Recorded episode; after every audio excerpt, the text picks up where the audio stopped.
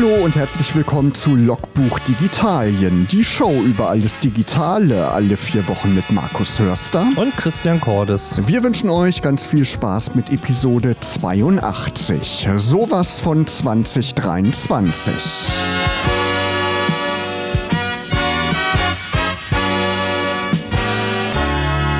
die Weihnachtsgans, die ist verdaut sozusagen noch nicht, denn wir wollen ja heute mal transparent sein, Christian, oder? Wir sind natürlich nicht live am zweiten Weihnachtsfeiertag.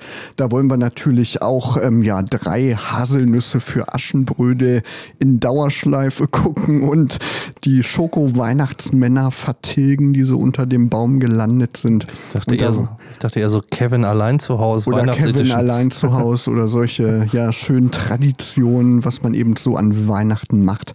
Deswegen haben wir ein bisschen aufgezeichnet am kürzesten Tag des Jahres, am 21.12. Jetzt werden die Tage wieder länger, Christian. Der Winter startet. Wollte ich sagen, es ist doch Winteranfang, ne? Genau. Ja. Genau, entweder heute oder morgen. Ich weiß es gar nicht so genau. Auf jeden Fall können wir jetzt wieder in Richtung ja, Frühling blicken. Das ist nämlich die nächste Jahreszeit. Und wir blicken eben auch ins neue Jahr. 2024 steht an. Und das ist für uns ja so traditionell der Anlass, so ein bisschen zurückzublicken und ein bisschen zu gucken, was denn so im nächsten Jahr so ansteht in digitaler Sicht. Aber erstmal haben wir uns überlegt, wollen wir so ein bisschen zurückblicken und gucken, was sind denn unsere Tops, was sind unsere Flops des Jahres 2023 und war ja wirklich viel los in Digitalien, würde ich sagen. Ne? Ja, es war ein mh, mm, ich, ich würde so sagen, es war ein, ein gemischtes Jahr. Also es gibt einige Highlights, aber es war nicht ein Jahr, was nur von Highlights geprägt war. Es gab auch einige Sachen, die einfach substanziell weiterentwickelt und verbessert worden sind. Das kann man auch so sagen. Ähm, ja, von daher so, so, so gut durchwachsen würde man beim Wetter, glaube ich, sagen. Genau. Was würdest du sagen? Wollen wir anfangen mit den Tops oder mit den Flops? Ist mir egal. Ich bin flexibel. Dann fangen wir, glaube ich, mal an mit den Flops, weil dann mit den Tops sind wir dann gleich in guter Stimmung, was das nächste Jahr vielleicht angeht, Christian, oder? Mhm. Was ist denn dein erster Flop? Willst du anfangen? Ja, mein erster Flop, da kann ich gleich mich in Rage reden, ist der DB Next Navigator. Ich finde das eine Frechheit, was die Deutsche Bahn damit abgezogen hat. Kannst du dich noch daran erinnern? Erstmal sollten wir den ja alle laden. Das wäre so der neue, der neue Navigator, die neue Navigator-App. Also es geht um die, die Bahn-App auf Deutsch gesagt. Ähm, und dann gab es halt eine Zeit lang den Navigator und halt einen Prototypen, so ein Next Navigator hieß genau, der. Genau, wie so ein Beta-Programm, wo man sich anmelden konnte. Genau, und alle haben ja irgendwie gedacht, und das wurde auch so in dem Hinweistext beim Installieren damals beschrieben, das ist der neue und das wird die Zukunft sein und so weiter und so fort. So, und jetzt vor ein paar Wochen kriegst du eine Mail, äh, ah, Edge Batch, wir haben das Ding abgestellt, äh, gehen Sie mal wieder zurück auf den normalen Navigator und wir haben die Erfahrung aus dem Next Navigator mitgenommen und weiterentwickelt. Da habe ich echt gedacht, was soll der, was soll so ein Schwachsinn und Scheiß? Ähm, hätten Sie doch den alten einfach nur verbessern können, auf die Kunden hören können, warum diese Schleife zu drehen. Ich habe da echt alles eingerichtet, meine Bahncard und der ganze Mist und dann fliegt das Ding einfach raus. Also das, das ist so typisch Bahn gerade. Man kann sich ja in vielen Dingen über die Bahn aktuell aufregen, aber das war dann halt auch softwareseitig äh, so das Killer. Argument. Ja, die beiden Versionen, die liefen ja auch total parallel eine ganze Zeit. Ne? Man konnte ja die Tickets, die man im Next Navigator gekauft hat, die konnte man in dem anderen nicht sehen und umgekehrt. Ja. Irgendwann ging das, glaube ich. Aber jetzt haben sie ja das Erscheinungsbild von der richtigen Version komplett geändert. Finde ich auch teilweise ein bisschen unübersichtlich, wenn ich in der Bahn sitze und da kommt der Kontrolleur und dann sagt er, zeigen Sie mir mal Ihre Bahncard. Irgendwie muss ich da immer noch irgendwie gucken, wo, wo man die findet. Das war vorher, fand ich, viel übersichtlicher, als ob man da nicht so gehört hat auf die Leute, die diese Next-App getestet haben. Ich habe auch das Gefühl, es war halt einfach so ein Schnellschuss. Man wollte das, und man, aber es ist so gekonnt und nicht ge, gewollt und nicht gekonnt, oder wie das äh, so schön heißt. Ich, da sind halt einfach viele Dinge einfach noch blöd.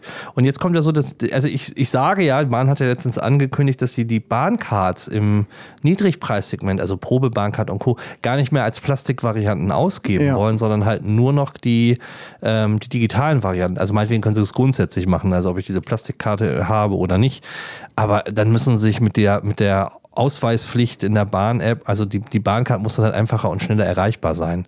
Beziehungsweise, wenn ich sie, das finde ich ja viel spannender, wenn ich im Kundenkonto sowieso hinterlegt habe und mich authentifiziert habe, dass ich eine Bahncard habe und dass ja selbst auf dem digitalen Ticket draufsteht, dass ich die Bahncard damit verwende, warum muss ich sie dann nochmal vorzeigen? Das macht für mich auch immer überhaupt null Sinn. Genau, aber es gibt, glaube ich, jetzt einen Shortcut, habe ich gesehen, wenn man das Ticket aufruft, da ist so ein zweiter Tab, da kommst du dann relativ schnell zur Bahncard. Aber muss man erstmal irgendwie finden und erstmal wissen. Und wo ich das Problem hatte, ich habe ja das Deutschland-Ticket, das wurde anfangs, als das Update kam, gar nicht aktualisiert. Da stand immer noch der Vormonat. Da war ich mir total unsicher, ob das denn jetzt gültig ist oder nicht. Und ich konnte die App irgendwie nicht bewegen, das neue Ticket zu laden. Also irgendwie noch so Kinderkrankheiten. Ne? Was ich natürlich ganz gut finde, ist diese Anzeige äh, mit dem Umstieg. In so und so vielen Minuten ist der nächste Umstieg. Das ist eigentlich ganz schön gelöst und übersichtlicher als vorher. Nützt dir aber ja auch in der Praxis nichts, wenn die Bahn sowieso sechs bis acht Stunden Verspätung ja, das haben. stimmt, das stimmt. da sind die Umstiege gerade auch echt äh, egal. Also Wagenreihung, äh, ja, es sind so ein paar Features halt übernommen worden, die finde ich halt auch gut, das ist auch äh, zeitgemäß, aber dieser ganze Change und diese, diese Vorbereitung dieser, dieser Next Navigator App es war echt ein Ärger. Genau, also müssen wir mal gucken, wie es im neuen Jahr weitergeht. Im Januar sind ja schon wieder Streiks angekündigt. Also da sind Bahnkunden auch wieder ja auf die Probe gestellt. Mal gucken, wie es weitergeht und ähm, ja, ob es dann irgendwann noch Verbesserungen in der Bahn-App gibt. Aber ich habe auch diese E-Mail gekriegt, dass dieser Next-Dienst, den konnte man ja auch im Browser nutzen, wird jetzt eingestellt und so weiter. Silvester ist es, glaube ich, soweit. Machen wir weiter mit meinem ersten Flop und das ist ein Gerät, darüber haben wir auch noch gar nicht gesprochen, weil die letzten beiden Sendungen hatten wir ja interessante Gäste. In der letzten Folge beispielsweise der Raphael Zeyer war bei uns zu Gast, der YouTuber und Tech-Journalist. Also wenn ihr die Folge noch nicht gehört habt, unter logbuch-digitalien.de und überall, wo es Podcasts gibt, könnt ihr die Folge nochmal nachhören. Ich meine den Humane AI Pin. Hast du da schon von gehört, Christian? Ja. Von diesem neuen Gadget. Und ich habe überlegt, ob es für mich eher so ein Top als ein Flop, aber da sind wir halt unterschiedlich. Genau.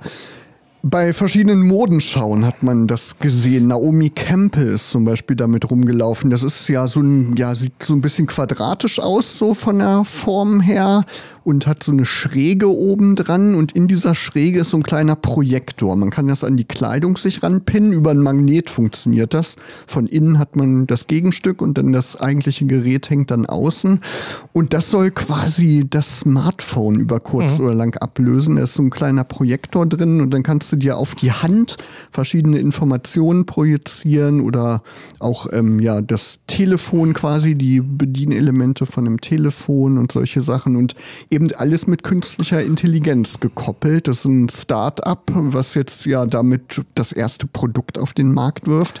Kostet, glaube ich, an die 700 Dollar, soll ja nächstes Jahr verfügbar sein. Keine Ahnung. Also ich kann es mir nicht so richtig vorstellen, dass das irgendwie der nächste heiße Scheiß wird, wie man so schön sagt ich glaube irgendwie nicht daran und für mich ist es daher eins der Flops des Jahres. Ne, man muss ja das so sehen. Erstens sind da ja zwei langjährige Apple-Entwickler mit dran, die praktisch die Firma gegründet haben. Und ähm, man merkt halt auch diesen Apple-Style, die sind nicht vorher an den Markt gegangen, bevor sie sich nicht sehr, sehr sicher waren und das Ding einen Status hat, dass man auch das präsentieren kann. Also wo andere Unternehmen, glaube ich, schon ein Vor-, Vor-, Vor-Vorserienmodell rausgehauen hätten, haben die es jetzt auf den Markt gebracht. Äh, man kann, glaube ich, an vielen vielen Stellen halt schreit, äh, darüber streiten. Aber ich glaube schon, dass die Zukunft des Smartphones eine andere sein wird, als wir drücken auf irgendeine Plastik- oder Glasscheibe. Ja, das stimmt. In, in, in, in der Form. Ob das dann mit dem in die Hand projizieren halt so sein muss, das wage ich auch zu bezweifeln. Aber dass sehr viel über Voice und über äh, Kopfhörer im Ohr und darüber eine Feedback-Schleife zu haben, das glaube ich tatsächlich schon. Weil was erleben wir in den letzten Jahren in dem, im Smartphone-Markt? Displaygrößen passen sich nicht mehr an, das bleibt so. Ähm, ja, mein Gott, ob da jetzt 2% schnellerer Grafikprozessor drin ist oder nicht.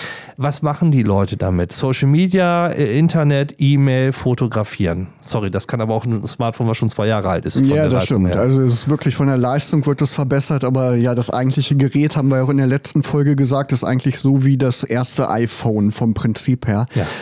Aber gerade diese Sprachsteuerung, das ist es, glaube ich, was diesen AI-Pin für mich zu einem Flop macht, weil willst du irgendwie in einem Bus stehen oder in, weiß ich nicht, einem Konferenzraum oder irgendwo, wo du mit anderen Leuten zusammenstehst und willst du dann mit so einem Sprachassistenten sprechen, weil das die einzige Möglichkeit ist, mit diesem Gerät zu kommunizieren, das finde ich total komisch. Naja, vielleicht gewöhnt man sich ja auch dran. Früher war ja auch komisch, wenn die Leute, ja, wie die, äh, wie sagt man das, nicht die Zombies, sondern die wie nannte man das, wenn die Leute so auf das Smartphone gestarrt haben und durch die Stadt gegangen sind? Smombies, glaube ich, ne? war mal so ein Begriff.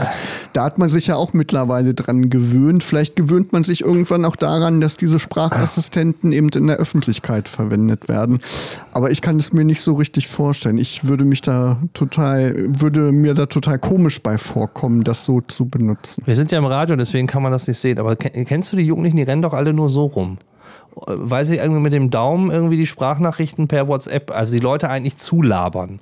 Die rufen ja auch gar nicht an und die halbe Bevölkerung bekommt es ja eh in irgendeiner Art und Weise mit, wenn sie ihre Sprache nicht. Also ich glaube nicht, dass es, also für uns in der älteren Generation könnte das ein Thema sein, für die Neuen, die sowieso alles in das Telefon reinbrüllen als Fernsprecher, äh, ist, das, ist das gar kein Thema. Und ich glaube, ähm, und das finde ich eher der spannende Ansatz. Was wird eigentlich die KI und die Intelligenz übernehmen? Also wenn du die Routinen halt einpflegst und merkst und du stehst an der Bushaltestelle und er dir automatisch dann über den Bluetooth-Kopfhörer sagt, dein Bus, den du sonst immer nimmst, hat aber 20 Minuten Verspätung. Dann muss er das nicht sprechen oder ich muss das gar nicht nachfragen, sondern die AI wird ja so schlau sein, das zu kombinieren, weil ja auch die Verknüpfung mit Kalender und Co. dann in der Form verherrscht. Also da sehe ich halt tatsächlich die direkte Interaktion mit dem Gerät, die du dann tun wirst, über, also ne, wie Hey Siri oder Hey Alexa oder ähnliches, äh, das wird weniger werden. Also es wird sich eher zu so einem wirklichen Assistenten wahrscheinlich entwickeln. Ne? Das kann natürlich ja, sein, genau. Genau, ja. aber der halt schlau ist, der halt vieles, was du ihm als Routinen oder was du ihn an, wo, wo, mit welchen Datenmodellen und Grundinformationen du ihm fütterst, er sehr, sehr viele Sachen voraussetzt. Also Weg zur Arbeit. Der wird in der Regel ja der gleiche sein und du wirst auch meistens dieselben Verkehrsmittel nutzen. Warum soll er das dann nicht automatisieren? Genau. Auf jeden Fall eine mutige Sache, mal was anderes auf jeden Fall, was sich ja vielleicht in eine positive Richtung aus meiner Sicht entwickeln könnte. Mal gespannt, wie das weitergeht. Markus, was ist denn ein weiterer Flop für dich? Mein, nee, willst du nicht erstmal weitermachen? Wir hatten ich, doch eben meinen Flop, jetzt bist du wieder dran. Ah, na gut. Also, was mich auch aufregt oder was, was ich auch schwierig finde, das ist auch so typisch deutsch, sind die Mobilfunktarife. Also, ähm, dieses, dieses 5G ist auch an einigen Stellen halt echt so, so ein Marketing-Gag. Wenn man aber mal dahinter guckt, dann kriegt man irgendwie so LTE-Bandbreiten, die aber dann als 5G oder irgendwas äh, tituliert werden. Dann gibt es irgendwelche Flatrates mit 10 Mbit Up- and Downstream, aber dann unlimitiert, die eigentlich man kaum gebrauchen kann, weil man maximal eine Videokonferenz noch machen kann und dann hört es auf. Also da ist irgendwie so in Deutschland, finde ich, der Wurm drin. Also man kriegt nicht an vielen Stellen eigentlich für das Geld, was man da einwirft, auch im europäischen Vergleich, das, was man eigentlich bekommen sollte. Äh, viel zu überteuert, manchmal zu kompliziert. Ähm, ich bin einfach unzufrieden an vielen Stellen. Und dann ja dieses Jahr der Trend, wir haben ja schon drüber gesprochen, mit diesem 5G-Label, was man so auf seine Tarife dann noch drauf klatscht. Ja. Ne? Zum Beispiel Kongstar auch, da kann man jetzt 5G dazu buchen. Aber wenn man sich die Daten anguckt, dann ist die Geschwindigkeit irgendwie genauso wie bei 4G. Also warum dann 5G dazu buchen, oder? Ja, aber auch, also ne, was, was zahlt man zum Teil? Für 10 Euro kriegst du irgendwie 10 Gigabyte oder so etwas. Das stimmt, ja. Ähm, da ist doch nix. Also, oder eine, eine SMS-Flatrate. Naja, schönen Dank auch. Also, wer schreibt denn heute noch SMS? Also, das macht doch kaum noch einer. Ähm, und die, ich finde es sehr verhältnislos. Ich habe das Gefühl, die Mobilfunker haben irgendwie keine Erlösmodelle entwickelt. Die SMS ist ihnen weggebrochen als Cash-Cow. Ähm, ja, Daten, damit können sie noch Geld verdienen. Mit Telefonieren verdienen sie kein Geld mehr. Deswegen hauen sie für, für alles eine Flatrate raus, weil es auch nichts mehr bringt. Es ist halt schwierig. Und ähm, das, also jedes Mal, wenn ich neue Tarife sehe und äh, dann wieder anfange zu vergleichen, denke ich so, nee, warum? Also man ist da irgendwie gefangen in so einem Hamsterrad. Das stimmt. Im Vergleich ist das wirklich sehr teuer. Mal gucken, ob es sich da irgendwann mal bessert. Ne? Genau.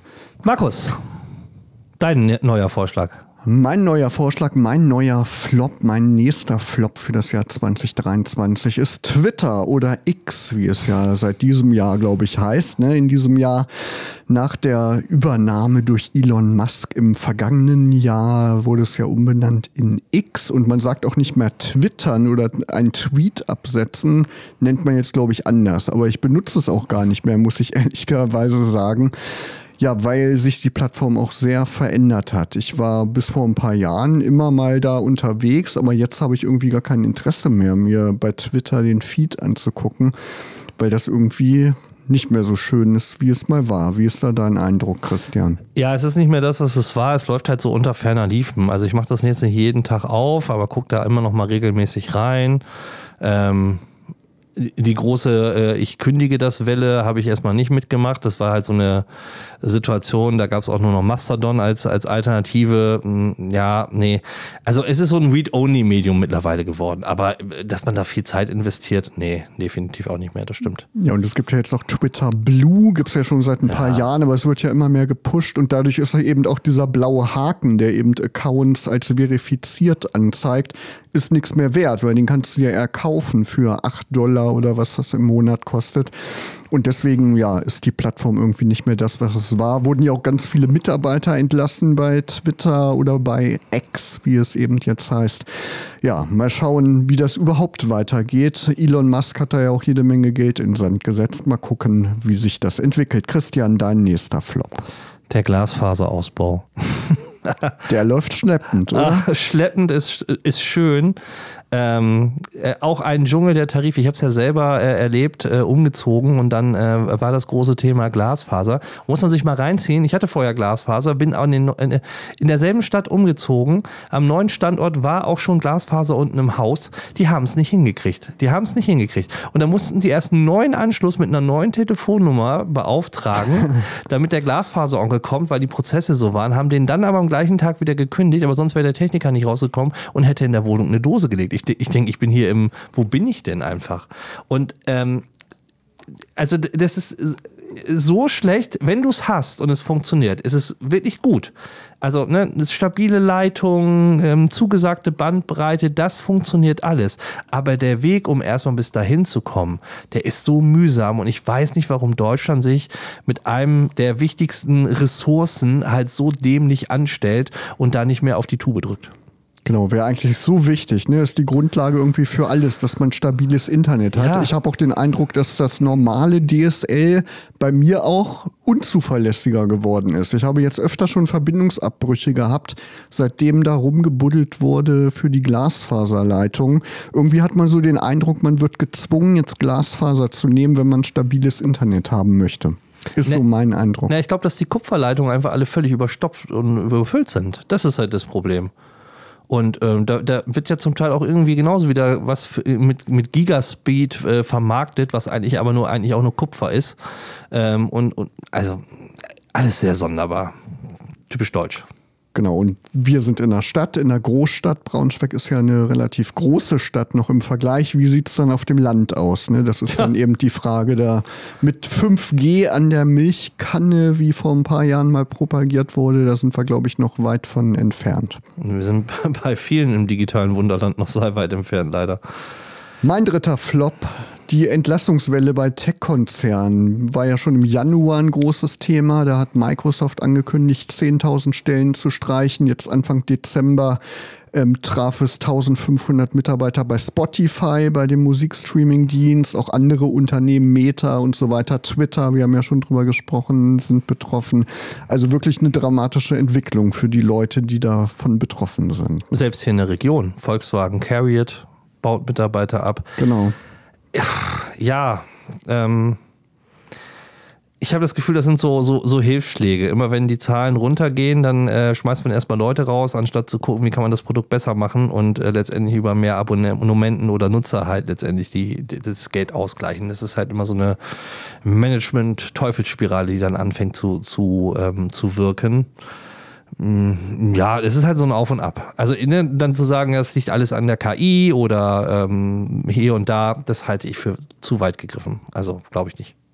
Ja, das stimmt. Hat verschiedene Gründe. Ne? Wahrscheinlich einfach die gesamtwirtschaftliche Entwicklung. Mal gucken und dann drücken wir natürlich die Daumen, dass eben im nächsten Jahr nicht so viele Leute entlassen werden, vielleicht sogar noch wieder neu eingestellt werden, wäre ja irgendwie wünschenswert. Ja, und damit wir jetzt nicht ja mit diesen negativen Gedanken enden und ja das Jahr ausklingen lassen, wollen wir natürlich noch schnell über unsere Tops sprechen. Christian, was ist denn dein erster Top des Jahres 2023? Mein erster Top ist eine Trinkflasche. Das ist wichtig, trinken. ja, aber es ist ja nicht so eine, es ist halt nicht eine intelligente, so mit einem Display oder ähnliches, die gibt es ja auch. Nee, es ist von Rhino Shield, der Aqua Stand.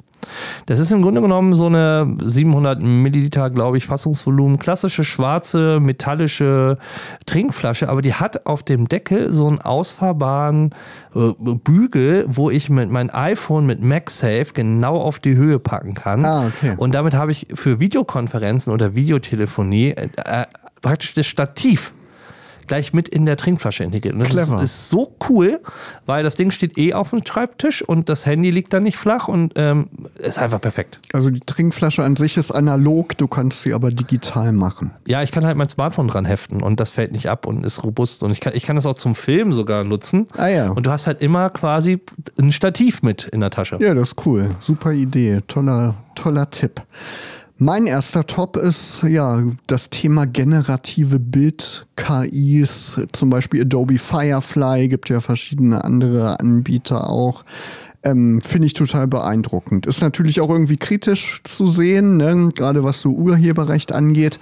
Aber Adobe hat das, finde ich, ganz clever gelöst mit Firefly, weil die benutzen, um diese KI anzulernen, die Bilder, die bei Adobe Stock hinterlegt sind, also wo sowieso die Lizenzen vorliegen. Und ähm, ja, Adobe Firefly ist ja mittlerweile auch in Photoshop, in Illustrator integriert.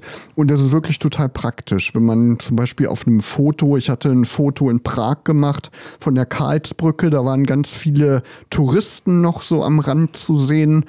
Und da kann man jetzt wirklich ganz einfach die Touristen wegretuschieren lassen, wo man vorher wirklich stundenlang für gebraucht hätte. Für solche Sachen finde ich das total praktisch. Man kann natürlich auch komplett neue Bilder generieren, was auch total beeindruckend ist. Aber ich finde gerade diese Helferlein, um Sachen wegzuretuschieren und solche Anwendungen, die erleichtern den Alltag ungemein. Und das finde ich total spannend. Und was in diesem einen Jahr schon passiert ist in dieser Richtung, gibt es ja noch gar nicht so lange. So im November, Dezember 2022 hat es ja angefangen. Da kann man sich nur ausmalen, wie die Zukunft dann in der Richtung aussieht. Mhm. Christian, dein nächster Top. Es ist ein Smartphone, was mich sehr beeindruckt hat. Ähm, es ist das Google Pixel 8 Pro. Ähm, nicht, weil die Kamera jetzt, äh, das war zu erwarten, dass die nochmal ein Stück weit besser ist, aber die hat dieses, diesen magi magischen Audio-Rasierer. Ähm, und das finde ich, das ich, also auch KI-basiert, finde ich ja ganz spannend und sehr cool, wie du halt innerhalb von Videos ähm, Störungsquellen rausmachen kannst. Also weiß ich, den Wind, der pfeift oder eine Straßenbahn, die vorbeifährt und bimmelt. Das, das macht einfach die KI und haut es raus.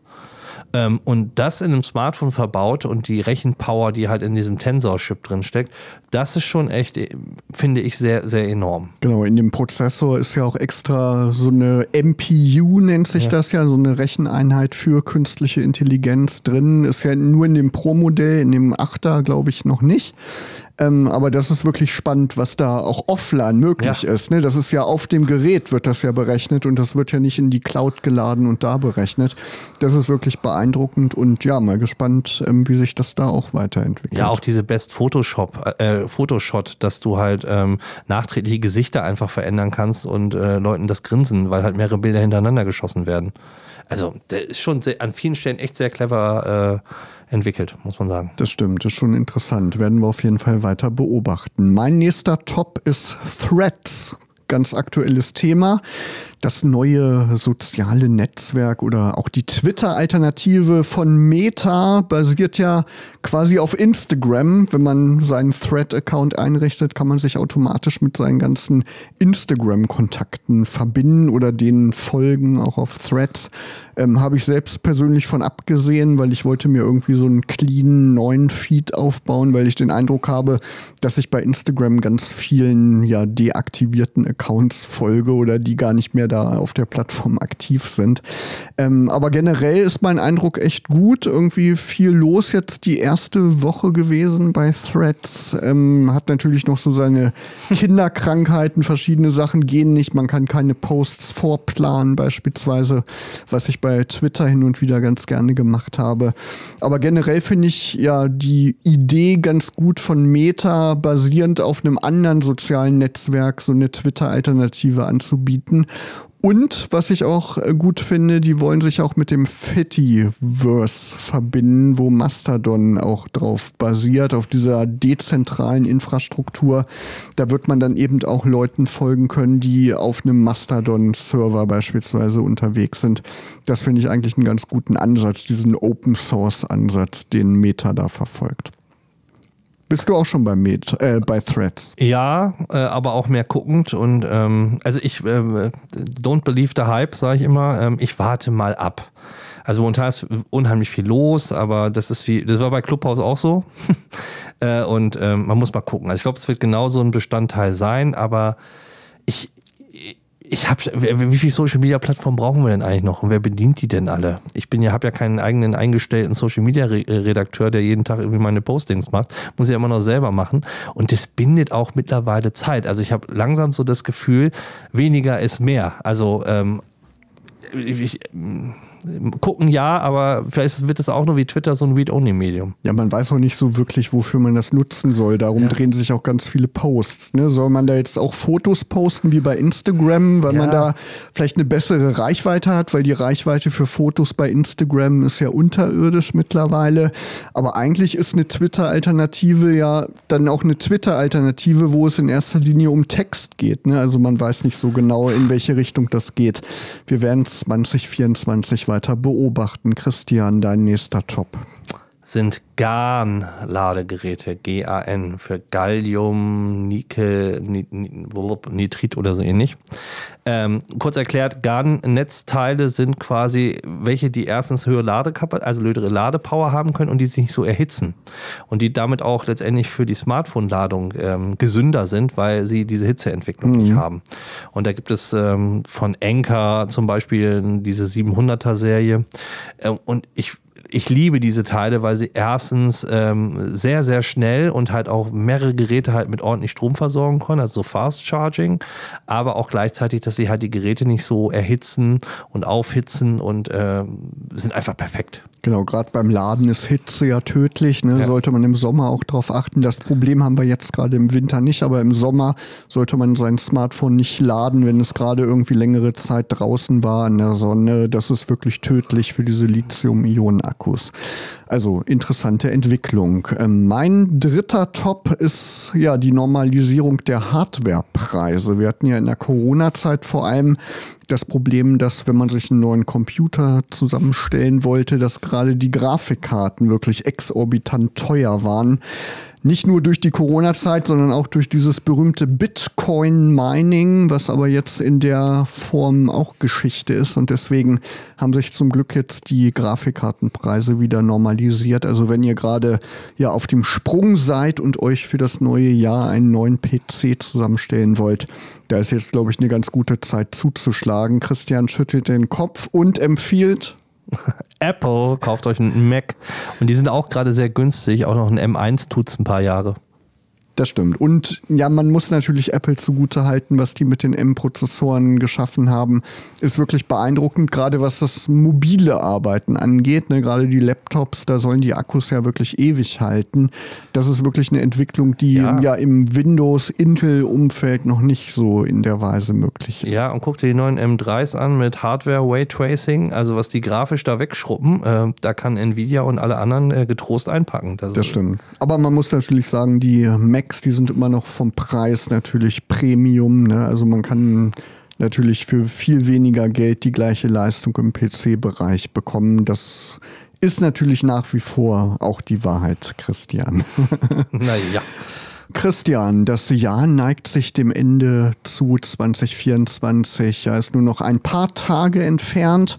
Und da wollen wir mal so ein bisschen unsere Kristallkugel bemühen, wie wir das jedes Jahr ganz gerne machen. Und mal über so ein paar Themen noch mal kurz sprechen, was uns vielleicht im nächsten Jahr erwartet. Künstliche Intelligenz, wir haben es ja schon angesprochen heute mehrfach. Ähm, wie siehst du das? Wie wird es weitergehen mit dem Thema KI? Also ich glaube, dass wir KI in Smartphones mehr sehen werden, aber auch in Software. Also das, das wird immer mehr Einzug halten in ganz, ganz vielen Produktbereichen. Ähm, ob ich das alles jetzt so unnötig, also ich sehe einige Sachen kritisch, einige Sachen sehe ich gut. Grundsätzlich begrüße ich dieses Thema KI, aber mittlerweile denk, muss man auch an vielen Stellen nach diesem Chat-GPT-Hype halt gucken, was heißt das eigentlich, wenn man immer überlegt, was eine, eine, ein, ein Prompt bei Chat-GPT an, an Server äh, Kapazitäten auslöst. Ja. Und äh, äh, was das, das ist die gleiche Diskussion, wie wir in Corona ähm, diskutiert haben. Ja, da machen jetzt alle Leute Videokonferenzen, aber ist das so emissionsschonender? Ich glaube, man muss an vielen Stellen einfach äh, diese Punkte halt immer mehr bedenken. Und äh, so toll das halt irgendwie ist, dass eine, eine, eine KI, die irgendwie Texte vorgibt oder Bilder generiert, ähm, für die Umwelt ist das nichts. Das stimmt. Ich habe irgendwo mal gehört, ich weiß nicht mehr die genaue Zahl, aber eine Chat-GPT-Anfrage ist um ein Vielfaches energieintensiver als eine normale Google-Suche. Ja. Das ist wirklich krass. Ja. ja. ja. Genau, ja. Und vor allem auch der Begriff künstliche Intelligenz. So richtig Intelligenz ist das ja auch nicht. Ne? Es sind ja immer noch irgendwie Algorithmen, die dahinter stecken. Ich finde den Begriff irgendwie schwierig, aber auf jeden Fall finde ich es auch beeindruckend, was durch diesen Chat-GPT-Hype jetzt innerhalb eines Jahres so entstanden ist. Das ist schon ganz beeindruckend. Ich war in der vergangenen Woche bei einem Workshop, bei einem Online-Workshop zum Thema KI in der Filmproduktion und da wurden wirklich total spannende Tools vorgestellt, wo man ähm, ja vorher gar nicht drüber nachgedacht hat. Und was KI und diese Werkzeuge an Arbeitserleichterung bedeuten, ich glaube, das können wir uns noch gar nicht so richtig vorstellen. Da wird in den nächsten Jahren ganz viel passieren.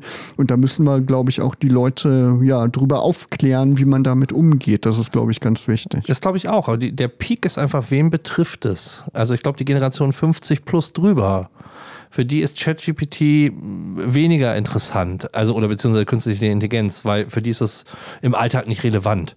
Und da, ich bin immer so ein bisschen am Schwanken, ist das so ein, so ein Nerd oder so ein Bubble-Thema, was wir gerne bedienen und im Fokus haben? Und, und, und der Großteil der Generation äh, älter kann damit eigentlich noch gar nichts anfangen und will es auch gar nicht nutzen. Weil die sind gerade noch mal im WhatsApp-Zeitalter oder ähnliches angekommen. Also ich schwanke da immer so, was diese, diese Euphorie rund um das Thema KI angeht. Ja, ich glaube auch die Tools, die sind noch zu komplex. Auch ChatGPT ne? und diese Bildgeneratoren, ja. man muss genau wissen, wie man damit umgeht. Das muss einfach viel benutzerfreundlicher noch werden und viel ja direkter in Tools wie oder Apps wie WhatsApp eingebaut werden. Wir werden es auf jeden Fall weiter beobachten. Dann wird uns nächstes Jahr im Februar wahrscheinlich das Thema AR ereilen. Im vergangenen Jahr wurde es ja schon vorgestellt von Apple und im Februar soll sie kommen, die Vision Pro, dieses Headset, diese Brille, diese AR-Brille. MR. MR, Mixed Reality. Mixed Reality, genau. Aber das ist, ne, ist eben so eine Mischung aus künstlicher künstlich generierten Bildern und der Umgebung. Und da kann man dann eben sich beispielsweise einen großen Monitor in den Raum projizieren lassen. Auf jeden Fall spannend, was uns da ereilt, oder? Siehst du da überhaupt Chancen drin, Christian? Oder meinst du, das ist mehr so ein Hype, was ähm, ja auch die Leute nur sehen, die sich das leisten können, weil mit 3500 Dollar ist das Ding ja ganz schön kostspielig. Ich glaube nicht, dass die aktuelle Vision Pro, die rauskommt, ein Konsumerprodukt ist, muss man einfach sagen. Ähm, ich glaube, es wird einen großen Nerd-Bereich abgreifen. Ich glaube, dass viele Unternehmen welche kaufen werden, um mal zu gucken, was geht da in den Bereichen. Unter der Perspektive finde ich das auch spannend. Also so Meeting und Treffen der Zukunft. Ähm, und man spricht auch immer gerne von diesem räumlichen Computer, dass ich aber den ganzen Tag mit dieser Vision Pro auf dem Kopf rumlaufe und zum Teil auch noch damit in die Stadt gehe oder ähnliches. Das glaube ich momentan halt nicht, sondern es gibt gewisse Anwendungsfelder, wo diese Brille einfach ihr, ihr, ihre Power ausspielen wird, aber es wird kein Alltagsgegenstand werden wie das Smartphone. Da bin, da bin ich einfach viel zu skeptisch, weil ähm, du hast das Akku-Pack, du, das Ding ist nicht so federleicht. Ähm, grundsätzlich, wer, wer, hat jetzt letztens noch, war das Ray-Ban, die auch irgendwie eine Brille mit Kamera auf den Markt geschmissen haben? Ähm, ich, ich weiß nicht. Also ja, Zielgruppe, aber sehr fix und eingestellt. Massenprodukt sage ich eher nein. Genau, also Massenprodukt glaube ich auch nicht, aber vielleicht in ein paar Jahren kommt vielleicht eine günstigere Variante, wenn die Technik eben doch günstiger geworden ist, man weiß es nicht. Aber so wie du auch sagst, ich könnte mir auch nicht vorstellen, länger als vielleicht eine Stunde so eine Brille aufzuhaben, weil super bequem wird das Ding nicht sein. Vielleicht können wir es ja irgendwann mal testen, aber ja. startet ja erst in den USA, wann es nach Europa kommt und ob ist natürlich auch so eine Frage. Der Smartphone-Markt, was glaubst du, wie wird der sich entwickeln? Entwickeln? Eher so Evolution oder Revolution in 2024? Das finde ich ganz schwierig. Ich glaube, dieses Thema foldable und faltbar ist noch nicht durch.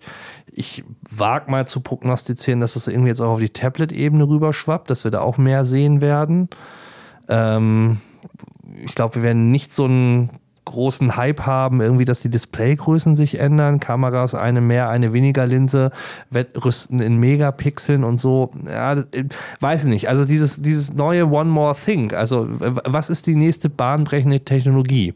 Und da habe ich beim Smartphone das Gefühl, da, da kann nicht mehr viel kommen. Mhm. Ähm, weil die Linsen und die Bildschirme und die Auflösung und die Geschwindigkeit, das sind die Faktoren, wo du drehen kannst. Äh, aber sonst wüsste ich nicht mehr, was da so wirklich noch kommen soll. Und die halten ja auch total lange. Ne? Ja. Die Akkus sind viel besser geworden. Die Leistung ist so gut, dass man eigentlich nicht mehr jedes Jahr ein neues Smartphone braucht, auch wenn die Hersteller das gerne wollen, wie Apple beispielsweise. Ähm, deswegen, ich weiß auch nicht, was da noch passieren könnte, außer eben das Thema KI, wie Google das macht mit dieser MPU, die in dem Smartphone eingebaut ist, dass man eben viel, was so KI-Funktionen angeht, offline auf dem Gerät machen können wird. Ähm, da glaube ich schon, dass sich da einiges entwickelt. Aber ja, so super bahnbrechend ist das ja dann auch wieder nicht. Es gibt so zwei Sachen, die ich glaube ich spannend finden würde. Erstens, wenn man nochmal so an diesem Thema Haltbarkeit, Reparierbarkeit, ähm, Zerstörbarkeit noch besser wird. Also Gorilla, Victus und Corning Glas, irgendwas, bla bla bla. Ja, aber wenn es runterfällt, ist es dann irgendwie doch immer noch mal kaputt. Das, vielleicht kann man das irgendwie noch mal in, in, auf das nächste Level heben. Und es gab früher mal diesen Ansatz von Motorola, war das, glaube ich. Und Fairphone hat das so auch so ein bisschen aufgegeben, diese Modularität. Mhm. Ähm, und da fände ich mir noch andere Ansätze sehr, sehr spannend. Es gab mal von Moto so eine Serie, dass du dann hinten irgendwie eine Kameramodul oder eine Speakerbox oder ähnliches draufklicken konntest. Das war nicht massenmarktkompatibel. Ich fand aber den Ansatz, ein Grundsetup zu haben, was du nach deinen Bedürfnissen dann anpassen kannst, den finde ich immer noch nach wie vor sehr spannend. Ja, und dass man vielleicht dann nach einem Jahr nur die Recheneinheit upgradet ja. ne, und eben das andere weiter benutzen kann. Die Displays, die gehen ja nicht kaputt. Das ist ja wie beim iMac oder solchen äh, Geräten.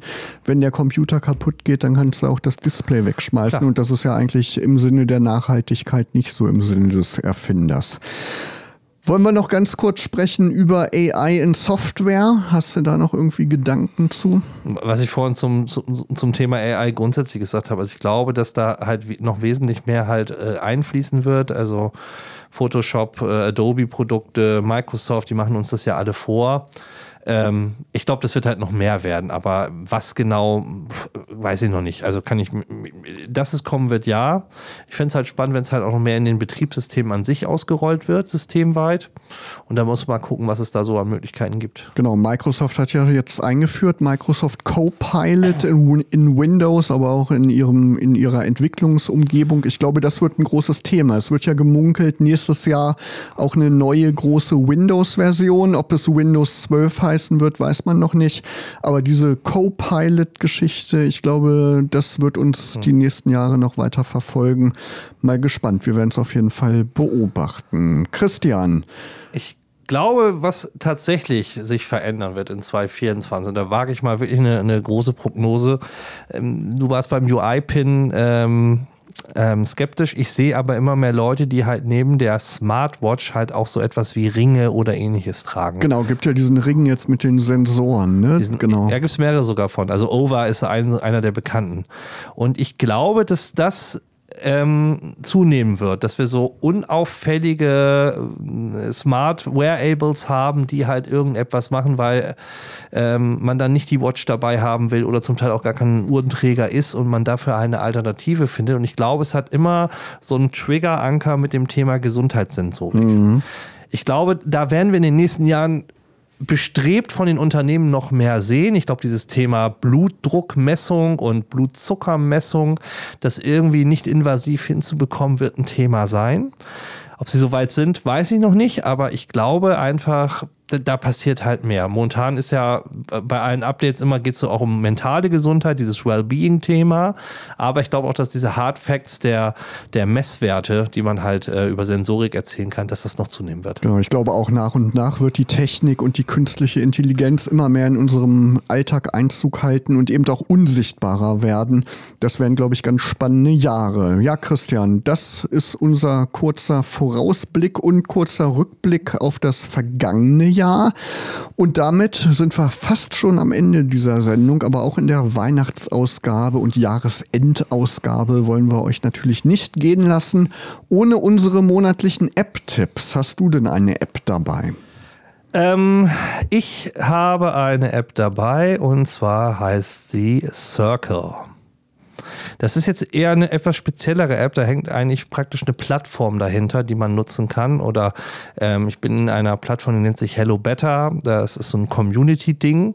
Und die nutzen Circle halt als Transporter-App, um das aufzubauen. Also praktisch die, die, das, die Abbildung, das Bedienen außerhalb des Browsers über diese App zu steuern. Ähm, ich finde die App aber sehr gut gemacht. Sie ist sehr intuitiv zu bedienen, übernimmt halt das Design der Webseite sehr gut und ähm, nervt nicht so mit äh, überbordenden Push-Mitteilungen. Also ich kann das sehr granular einstellen, was ich da alles haben will. Und das finde ich eigentlich sehr gut. Also finde ich einen guten Ansatz, so eine Container-App zu haben, die praktisch andere äh, Produkte halt mit aufsattelt und sie dann verfügbar macht. Ja, vielen Dank für den Tipp. Ich habe auch eine App dabei, keine klassische Smartphone-App, wie man das so kennt, sondern was für Windows, die Microsoft Power Toys. Die sind nämlich seit ein paar Jahren wieder zurück. Ich hatte ja den, die Power Toys schon mal als Tipp. Ich glaube zu Windows 95 Zeiten, da gab es schon mal die Power Toys und jetzt gibt es die eben wieder und kann ich wirklich nur jedem empfehlen, der vielleicht auch bestimmte Anforderungen an sein Windows-Betriebssystem hat, was mit Bordmitteln eben nicht möglich ist. Da kann man nämlich ganz viele tolle Sachen machen. Zum Beispiel finde ich das immer total nervig, wenn man Text zum Beispiel von einer Webseite kopiert und da wird dann die Formatierung mit kopiert. Und mit den Power Toys kann man eine Funktion aktivieren und dann hat man eine Tastenkombination, um Text ohne die Formatierung irgendwo einzufügen. Ich gehe dann immer den Umweg über den Microsoft Editor. Da kann man nämlich schön die Formatierung eben entfernen und so geht es über eine Tastenkombination. Oder anderes Beispiel, Bildgrößenveränderung. Man kann die Funktion aktivieren und dann kann man im Kontextmenü, wenn man mit Rechtsklick auf eine Bilddatei klickt, kannst du definieren, das Bild in der und der Größe für den Web-Export beispielsweise abzuspeichern. Oder eine andere Funktion, Fancy Zones nennt sich das. Man kennt das ja von Windows, dass man die Fenster anordnen kann auf dem Bildschirm und mit Fancy Zones hat man da noch viel mehr Möglichkeiten. Und da gibt es wirklich so einen ganzen Blumenstrauß Strauß an Funktionen, die man eben nach Belieben aktivieren kann. Also da könnt ihr auf jeden Fall mal gucken. Die Microsoft Power Toys gibt es auch Beschreibungen inzwischen auf Deutsch, kann man alles gut nachlesen. Auf jeden Fall mal ausprobieren. Christian, und damit sind wir schon fast am Ende dieser Sendung oder so gut wie am Ende dieser Sendung und auch am Ende dieses Jahres angekommen, des digitalen Jahres 2023. Wir wünschen euch auf jeden Fall einen guten Rutsch ins neue Jahr. Wir werden euch dann natürlich begleiten. Die nächste Sendung im neuen Jahr. Die hört ihr am 23. Januar. Und bis zum 23. Januar, da wünschen euch Markus Hörster und Christian Cordes eine schöne digitale Zeit.